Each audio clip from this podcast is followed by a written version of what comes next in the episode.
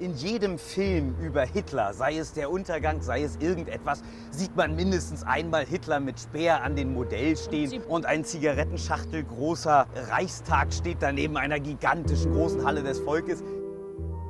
Hallo, mein Name ist Markus Dichmann und ihr hört den Podcast nach Berlin. Und genau deshalb hat Hitler auch verstanden, dass die Olympischen Spiele eine prima Gelegenheit äh, sind, das NS-Regime eben in Szene zu setzen. In unserem Podcast erzählen wir sechs Berliner Orte zwischen Krieg und Befreiung. Und zwar so, wie ihr sie noch nie gehört habt. Und da drehe ich mich um. Also ich habe einen Schreck gekriegt wie noch nie. Da stand der Bruno ganz hinter mir in voller Montur. Und ich dachte, er ist wieder da. Wir hören Geschichten über unsagbare Verbrechen, Größenwahn, zivilen Widerstand, Mut und Hoffnung. Mir ist es immer wichtig, darauf hinzuweisen, zu sagen, was ist denn wirklich passiert. Sechs Orte, sechs Geschichten. Nach Berlin. Der Podcast der Kulturprojekte Berlin zu 75 Jahre Kriegsende.